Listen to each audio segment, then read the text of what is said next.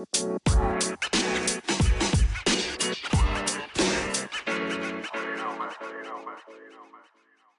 heutige Podcast-Folge baut auf der letzten Podcast-Folge auf, wo wir uns mit dem Thema Gewohnheitsschleifen beschäftigt haben. Und heute wollen wir noch eine Etage tiefer einsteigen. Und zwar werden wir uns mit dem Thema der Dopaminspitzen beschäftigen, die eine maßgebliche Rolle spielen bei diesem ganzen Auslösereiz-Belohnungsmechanismus-Thema. Doch bevor wir da einsteigen, will ich dich wie immer bei One Up Man begrüßen, dem Podcast für Männer, die jeden Tag ein bisschen mehr aus sich rausholen wollen. Mein Name ist Daniel und ich werde dich wie immer durch die heutige Folge begleiten. Falls du die letzte Folge, die Nummer 78, noch nicht gehört hast, würde ich dir raten, erstmal dort einzusteigen und danach zu dieser Folge hier zurückzukommen. Du kannst sie dir natürlich auch anhören, doch ich glaube, das Gesamtpaket ist einfach besser, wenn du die letzte Folge zuerst hörst. Also wollen wir uns nun mal anschauen, wie das Thema der Dopaminspitzen funktioniert, wann der Körper das Dopamin aussetzt, wenn es jetzt zum Beispiel darum geht, neue Gewohnheiten zu kreieren. Hier haben wir zum Beispiel den Verlauf, wenn du jetzt gerade dabei bist, eine neue Gewohnheit zu etablieren, läuft das in der Regel so ab, dass erstmal dein Dopamin flach bleibt, also dein Basislevel beigehalten wird, während du durch die verschiedenen Phasen läufst, sowas wie den Auslösereiz, das Verlangen und dann die Reaktion. Und erst dann, wenn die Belohnung erfolgt ist, dann findet jetzt auch die Dopaminausschüttung statt. Das ist halt auch einer der Gründe, warum es so schwer ist, neue Gewohnheiten zu kreieren, weil der Weg bis zur Belohnung sich erstmal ein wenig zieht. Du hast erstmal einen schweren Antrieb, um es durchzuziehen. Sei es zum Beispiel eine bessere Ernährung, das Fitnessstudio oder dergleichen. Dass du den Effekt, die Belohnung lässt, insbesondere auf sich lange warten. Bleiben wir bei einem Beispiel Fitnessstudio. Du gehst da unter Umständen hin und die Belohnung kann monatelang auf sich warten, bis du dort erst das finale Ziel bekommen hast, weshalb es hier den Leuten anfänglich schwer fällt, natürlich hier vorwärts zu kommen. Deswegen bietet sich in diesem Beispiel an, sich kleine Teilziele zu setzen oder den Fortschritt immer aufzuschreiben, so dass du regelmäßig kleine Erfolge erzielst, damit du immer wieder eine Belohnung bekommst. Denn wenn du ins Fitnessstudio gehst mit dem Endziel, ich will aussehen wie ein Herkules, dann lässt dieses Ziel plötzlich zwei Jahre oder drei oder länger auf sich warten und du wirst natürlich nicht die Motivation haben, weil hier einfach das Spiel der Dopaminausschüttung absolut gegen dich arbeitet, wenn du dabei bist, eine neue Gewohnheit zu kreieren. Dann wollen wir uns jetzt mal anschauen, was mit einer Gewohnheit passiert, die bereits etabliert ist. Hier läuft es nämlich anders ab. Hier haben wir auch wieder das Ausgangs-, das Basislevel. Und hier ist es jetzt so, dass die Dopaminspitze bereits beim Auslösereiz, zwischen Übergang zwischen Auslösereiz und Verlangen bereits ausgeschüttet wird. Denn hier entsteht jetzt der Handlungsmotor dafür, die jeweilige Tätigkeit zu tun. Bleiben wir mal als Beispiel beim Essen von einer Süßigkeit.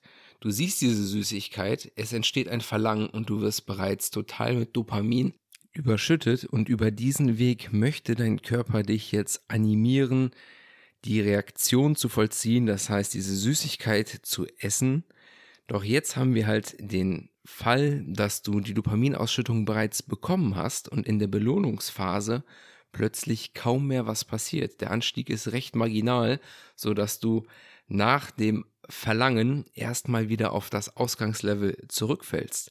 Das heißt, auch wenn du es nicht durchgezogen hättest an der Stelle, wäre im Grunde genommen alles okay. Du bekommst nicht mehr Dopamin, wenn du jetzt diese Süßigkeit gegessen hast. Das kennst du vielleicht auch unter diesem Beispiel, wenn du etwas möchtest oder auf etwas hin eine Erwartung hast. Sagen wir zum Beispiel irgendwie eine Feier oder so. Du hast richtig Vorfreude. Das heißt, du hast Bock, dich irgendwie fertig zu machen, organisierst schon alles Mögliche drumherum, hast bereits die Dopaminspitze und plötzlich bist du da und das Dopamin klingt ab, weil es bereits die Vorfreude war auf das Event. Und plötzlich ist es gar nicht mehr so spannend. Es kann auch ein Restaurantbesuch sein, auf, das du, auf den du dich richtig gefreut hast. Und dann bist du dort, hast gegessen und fandest es plötzlich irgendwie nur mittelmäßig.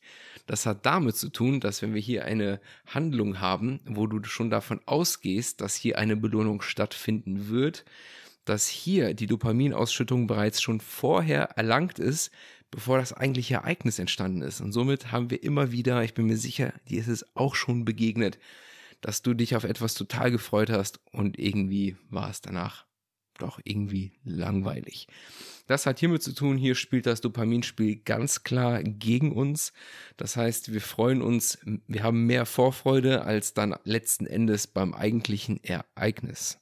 Hier können wir natürlich auch wieder darüber nachdenken, wie können wir uns das zunutze machen. Wenn wir jetzt wissen, dass die Hauptdopaminausschüttung bereits in der Verlangensphase entsteht und in der Belohnungsphase, wo wir es dann zum Beispiel getan haben, dass hier der Dopaminanstieg nicht mehr groß ist. Das heißt, wenn wir bereit sind, durch diese Phase hinwegzugehen, was natürlich unglaublich schwierig ist, wenn du jetzt ein großes Verlangen hast, du willst zum Beispiel gerade abnehmen und du hast immer wieder Bock auf irgendein Junkfood, Süßigkeiten oder dergleichen, dann ist das ein sehr konsumierendes Verlangen und diese Dopaminausschüttung treibt dich dahin. Dein Kopf will, dass du es tust.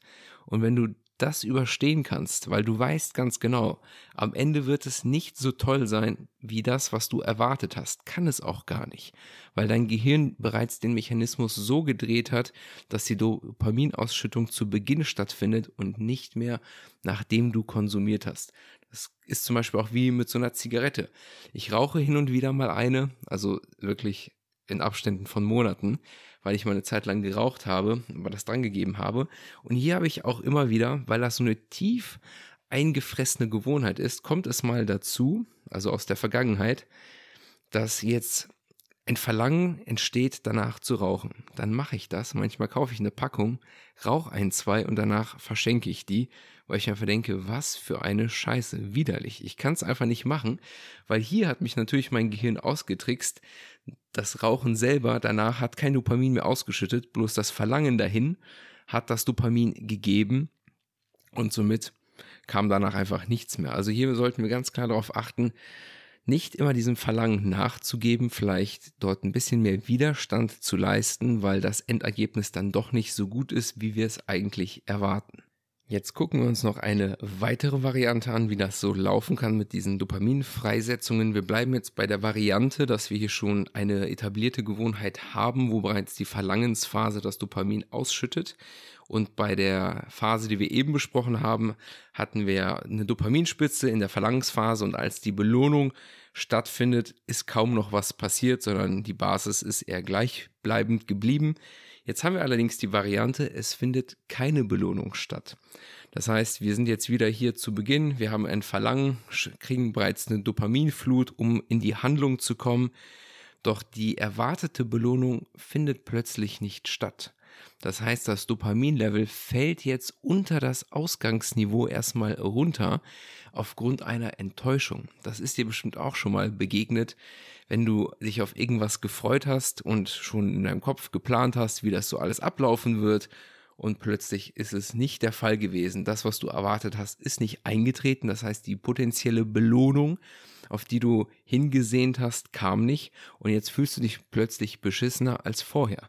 Das können wir auch wieder mit diesem Mechanismus erklären, dass die Belohnung überhaupt nicht eingetreten ist.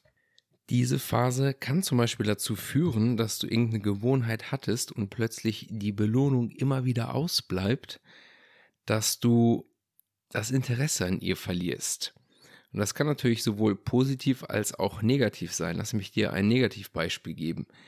Du hast zum Beispiel irgendwie ein tolles Date gehabt, eine gute Zeit gehabt und dann ist das halt irgendwie auseinandergekommen und du willst jetzt wieder, hast jetzt eine Dopaminspitze, möchtest wieder eine neue Frau kennenlernen, sprichst die an und es klappt nicht und dein Dopaminwert fällt unter das Ausgangsniveau, so dass du eine gewisse Art von Frustration erreichst, dass du dann beim nächsten Mal denkst, ich spreche dir am besten gar nicht an, das wird eh nichts. Und plötzlich hat sich der Spieß gegen dich gedreht, weil du eine positive Erwartungshaltung hattest, vielleicht aufgrund guter Dates in der Vergangenheit. Plötzlich bist du allerdings in der Situation, dass es irgendwie nicht mehr so rund läuft und du irgendwie einen Korb nach dem anderen kriegst.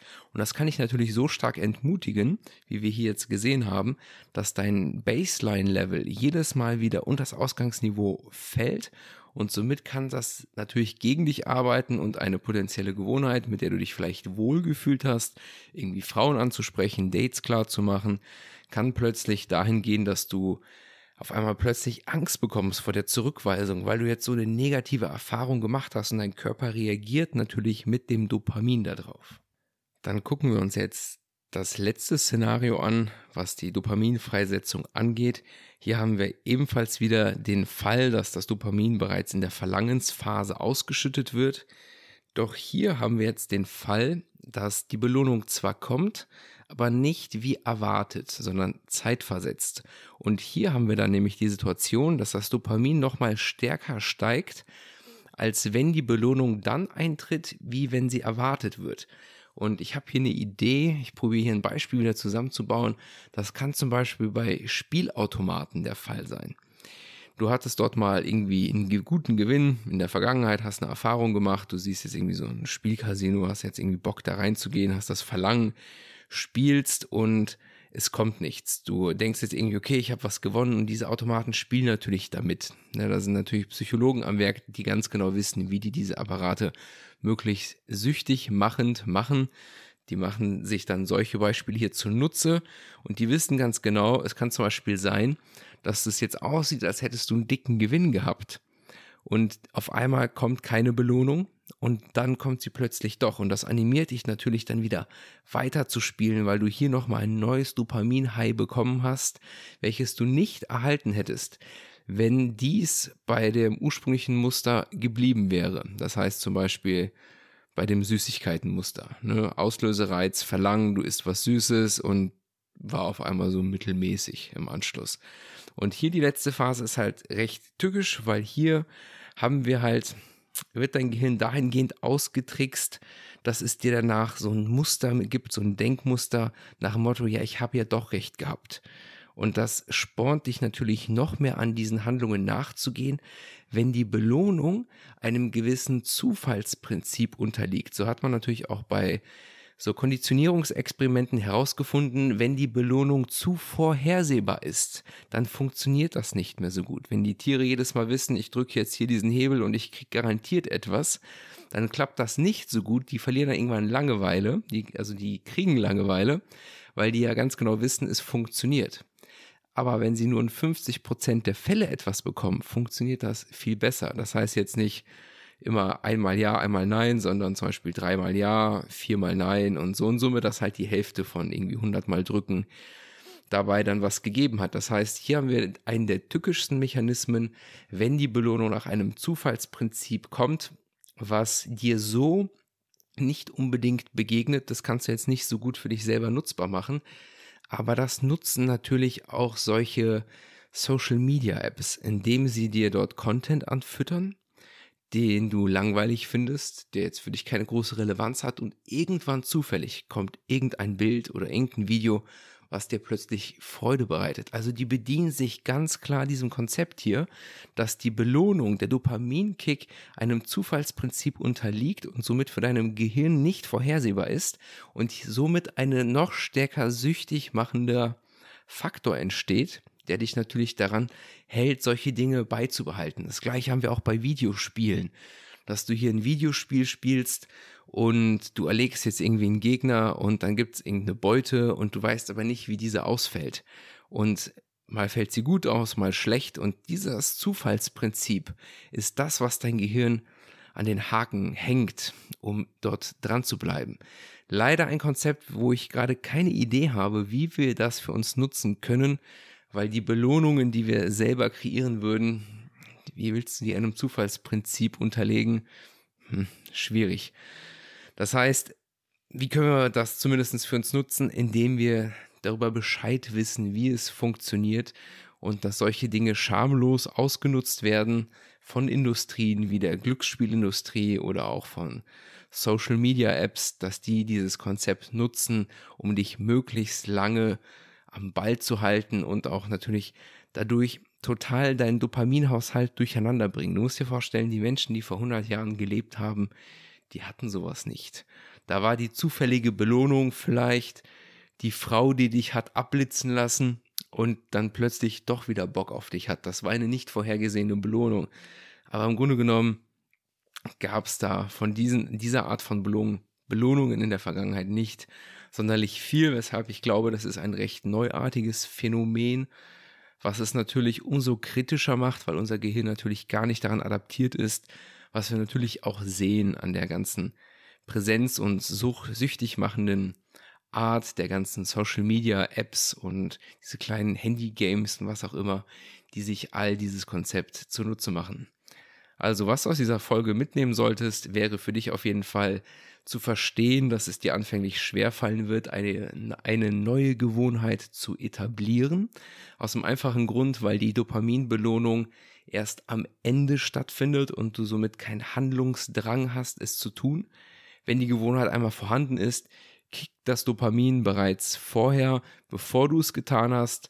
Und das kann zum Beispiel toll sein, wenn du dann anfängst mit einem Fitnessstudio, anfänglich keinen Bock, freust dich dann am Ende der Trainingseinheit es getan zu haben und irgendwann bekommst du richtig Bock aufs Fitnessstudio, weil du den Dopaminschub schon vorher bekommst.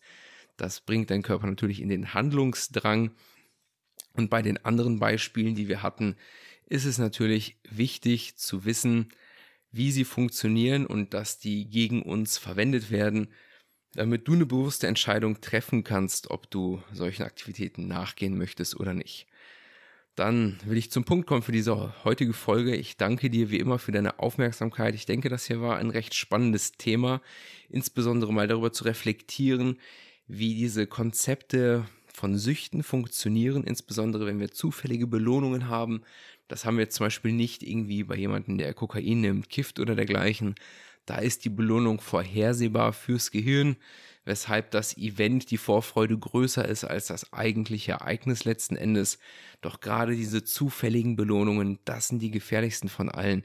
Die binden unser Gehirn definitiv an sich. Deshalb glaube ich, ist diese Folge sehr teilenswert und würde mich natürlich freuen, wenn du mich dabei unterstützt, Menschen das hier weiterzugeben, dass sie sich damit beschäftigen können, damit sie verstehen, was da eigentlich los ist bei ihnen, wenn sowas gegen sie verwendet wird. Dann soll es das gewesen sein. Vielen Dank für deine Hilfe und für deine Aufmerksamkeit. Ich wünsche noch einen schönen Tag. Bis dahin und ciao.